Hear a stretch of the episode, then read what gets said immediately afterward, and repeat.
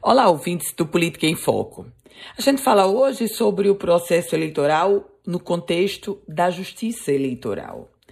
O Tribunal Regional Eleitoral do Rio Grande do Norte trabalha em duas frentes. Uma, a própria estruturação das eleições. Aliás, ontem, quinta-feira, foi apresentada a nova urna eletrônica, o novo equipamento que visualmente, inclusive, está um pouco diferente.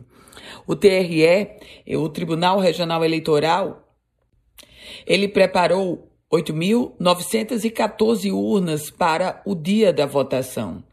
Isso representa 10% do que vai estar posto, executando ou funcionando no dia da eleição. É, digamos, um sobressalente para se algum equipamento funcionar, naturalmente o outro estará a postos. Essas 8.914 urnas, elas estarão sendo distribuídas em 69 zonas eleitorais. Serão usadas especificamente 7.675 urnas durante a votação portanto, 1.239 serão reservas. Isso é apenas uma estatística para trazer a você a noção da dimensão do processo eleitoral no estado do Potiguar. Mas a Justiça Eleitoral do Rio Grande do Norte, ela também está se colocando ou está atuando em uma outra grande demanda. As demandas, claro, das ações judiciais eleitorais, e são muitas.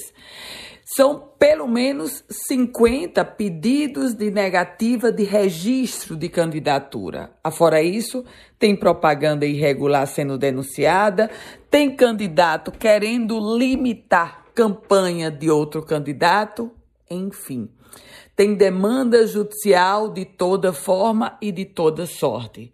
É o vale tudo no aspecto da justiça eleitoral, um vale tudo que os candidatos tentam protagonizar e brecar os seus concorrentes a partir do jogo do tapetão, a partir de ações judiciais e não do voto.